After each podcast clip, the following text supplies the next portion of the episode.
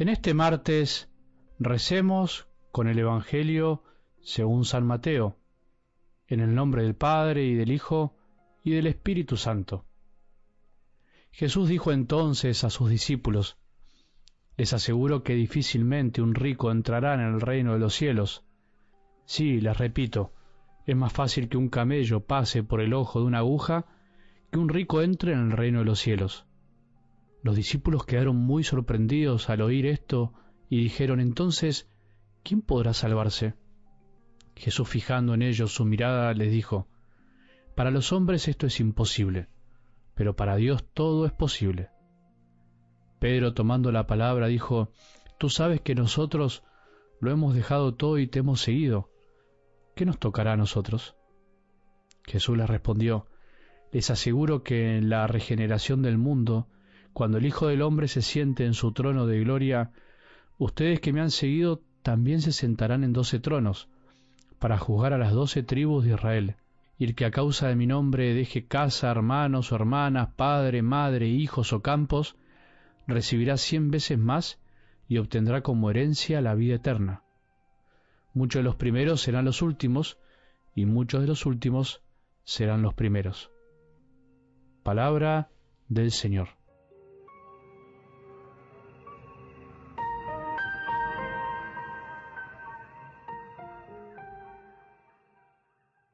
Ir escuchando en el Evangelio situaciones y comportamientos de Jesús que de algún modo nos descolocan, nos sacan de esa comodidad que a veces tenemos en el pensamiento, nos debería hacer bien, o por lo menos ayudar a darnos cuenta de que muchas veces nuestros pensamientos no son los de Dios, y eso nos cuesta aceptarlo. No siempre pensamos como Él piensa y como quiere que pensemos.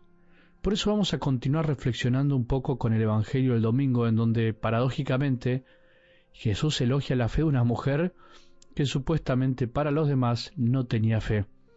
Qué extraño. Una mujer considerada pagana termina demostrando que tenía una fe muy grande. Mujer, qué grande es tu fe. El Maestro antes que nada nos enseña que jamás podemos subestimar a nadie en su vivencia de la fe, que jamás podemos adueñarnos de lo que en realidad es un regalo, la fe.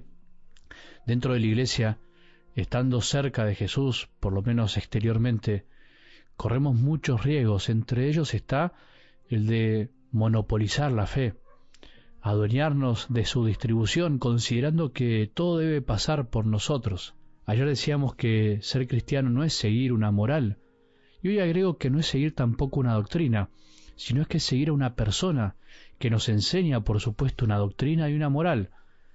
Seguir a Jesús nos inserta en un camino distinto, aprendemos a vivir de otra manera, aprendemos una doctrina, es verdad, pero ese no es el fin, el fin es Él. Por eso tener fe en lo más profundo de su significado es justamente fiarse de Él, entregarse a Él, creerle a Él, confiarle nuestras vidas, no necesariamente saber muchas cosas con la cabeza. Hay muchas personas muy formadas, como se dice en la doctrina. Hay muchos teólogos que escriben libros y libros sobre Jesús, pero no sabemos si tienen la fe del Evangelio de hoy. Con esto no estoy menospreciando la formación. Lo que estoy diciendo es que la formación intelectual no nos asegura la adhesión de corazón a Jesús. Por ahí estas personas muy formadas no confían en Jesús de esa manera tan intrépida como la de esta mujer. ¿Cuánto tenemos para aprender todavía? Difícilmente podremos comprender estas palabras del Señor de algo del Evangelio de hoy si no dejamos que Él mismo fije su mirada en nosotros y nos diga esta frase, estas palabras de hoy. Para el hombre todo esto es imposible, pero para Dios todo es posible. Para Dios es posible que empecemos a comprender que nuestra riqueza más grande no pasa por las cosas que tenemos y no importa cuánto tengamos finalmente, no es por la cantidad de bienes que poseamos que somos ricos o pobres, sino por el apego que le tengamos a esas cosas, por la fuerza con las que nos aferramos a ellas. Podemos ser muy apegados a lo que tenemos teniendo muy poco o teniendo mucho.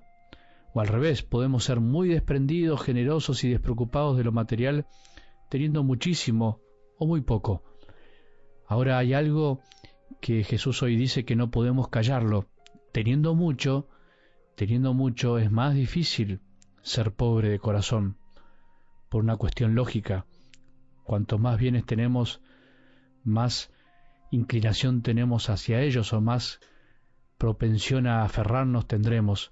Es más difícil ser desprendidos teniendo mucho. Así lo dice él, es muy difícil que un rico entre en el reino de los cielos. Es muy difícil que un rico de corazón comprenda esta relación de amor que es el reino de los cielos y en donde todos somos hermanos.